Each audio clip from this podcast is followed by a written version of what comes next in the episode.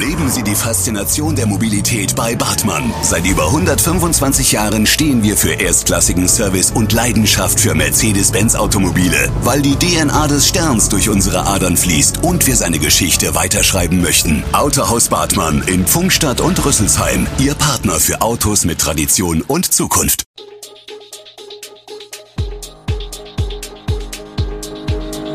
Gude, unser morgendliches News Update.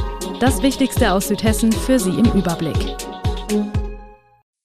Guten Morgen aus Darmstadt an diesem 30. Juni. EAD übernimmt Straßenreinigung in Darmstadt. Paul Wandrey ist neuer Dezernent in Darmstadt und die aktuelle Lage in der Ukraine. Das und mehr hören Sie heute im Podcast. Der EAD wird ab 2023 auch jene Straßenabschnitte in Darmstadt sauber halten, die bislang unter Eigenregie gereinigt wurden. Das wurde in der jüngsten Sitzung der Stadtverordnetenversammlung beschlossen. Die Straßenreinigung in der Wissenschaftsstadt war über Jahrzehnte ein Sammelsurium mehrerer paralleler Systeme. Rund 67 Prozent der Straßen hat der EAD von Unrat befreit, beim übrigen Drittel haben die Bewohner dies selbst in die Hand genommen bzw. private Dienstleister beauftragt. Die Privatvariante wurde durch Neubaugebiete zuletzt sukzessive seltener, speziell in Eberstadt, Wixhausen und Aheigen wurden bislang aber nur Teilbereiche in die öffentliche Reinigung überführt. Ein Grund ist, dass die Eingemeindungsverträge bislang nur Übergangsregelungen zur Reinigungsfrage vorsahen.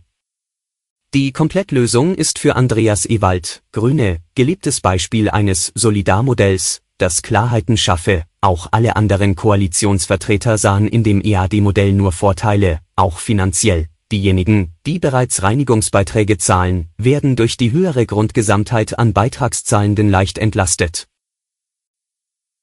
Wir bleiben in der Darmstädter Politik. Mit Paul-Georg Wandreh haben die Darmstädter Christdemokraten einen weiteren hauptamtlichen Dezernenten im Magistrat.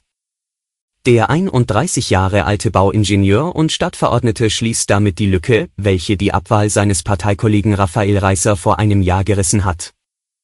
Die Koalition feierte die Verjüngungskur im Parlament als starkes Signal. Wandreh wird das Bürger- und Ordnungsamt, das Standesamt, die Bauaufsicht und das Vermessungsamt sowie die Feuerwehr übernehmen. Wandre, der Abteilungsleiter in einem Bauunternehmen ist, will zunächst eine geordnete Übergabe in seiner jetzigen Tätigkeit in die Wege leiten. Auf die neue Herausforderung freue er sich, auch der Aufgabenzuschnitt komme ihm entgegen, etwa die Zuständigkeit der Feuerwehr. Hier ist er zuversichtlich, seine Expertise für das Zwei-Wachen-Konzept der Berufsfeuerwehr nutzen zu können. Das neue Bürger- und Ordnungsamt im Darmstädter Luisencenter ist nach der Erfahrung einiger Bürger nicht sonderlich bürgerfreundlich. Für Irritationen sorgten zum einen die Sicherheitskräfte am Eingang. Auch stellte sich die Frage, warum man nicht mit Karte bezahlen kann. Die Sicherheitskräfte dienen der Aufrechterhaltung der Sicherheit, heißt es aus der städtischen Pressestelle auf Anfrage. Als das Bürger- und Ordnungsamt noch in der Grafenstraße residierte, habe es mehrere sicherheitsrelevante Vorfälle gegeben, die gezeigt hätten, dass die Anwesenheit von Sicherheitskräften während der Servicezeiten erforderlich sei.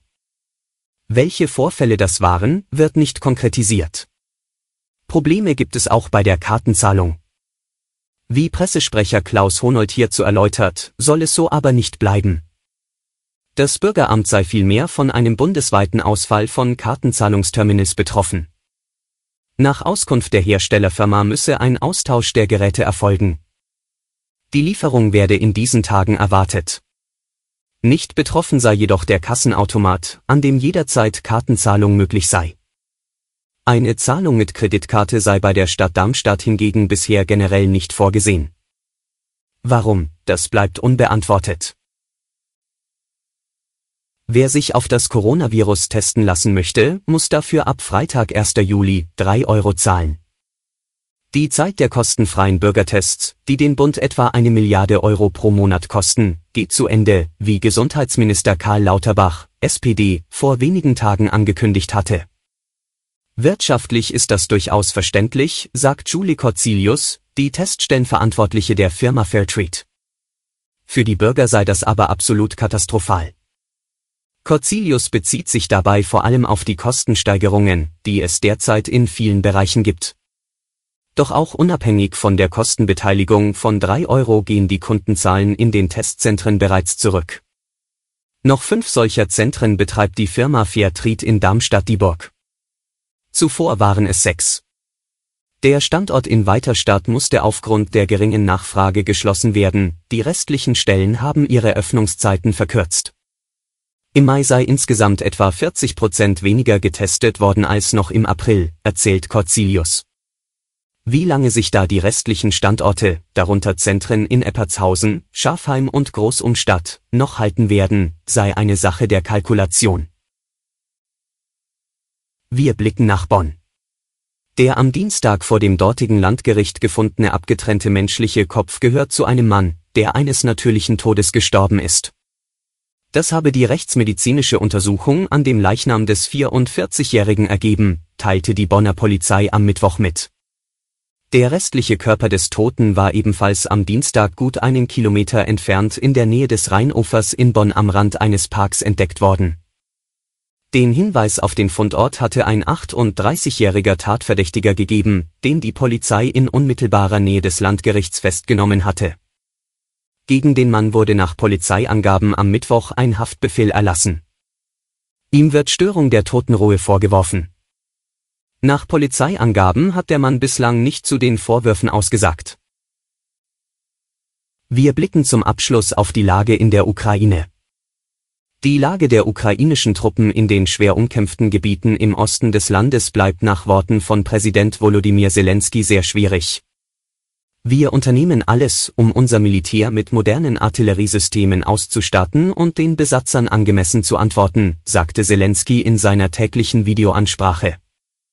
Das russische Militär setzt im Industriegebiet Donbass auf massiven Artilleriebeschuss, um ukrainische Stellungen zu schwächen. Die ukrainische Artillerie ist trotz einiger eintreffender moderner Geschütze aus dem Westen unterlegen. Aktuell wird um die Stadt Lysychansk gekämpft, aus dem benachbarten Chevierodonetsk zogen sich die ukrainischen Truppen zurück. Alle Infos zu diesen Themen und noch viel mehr finden Sie stets aktuell auf echo-online.de. Gute Südhessen ist eine Produktion der VAM von Allgemeiner Zeitung, Wiesbadener Kurier, Echo Online und Mittelhessen.de. Redaktion und Produktion die NewsmanagerInnen der VAM. Ihr erreicht uns per Mail an audio.vam.de.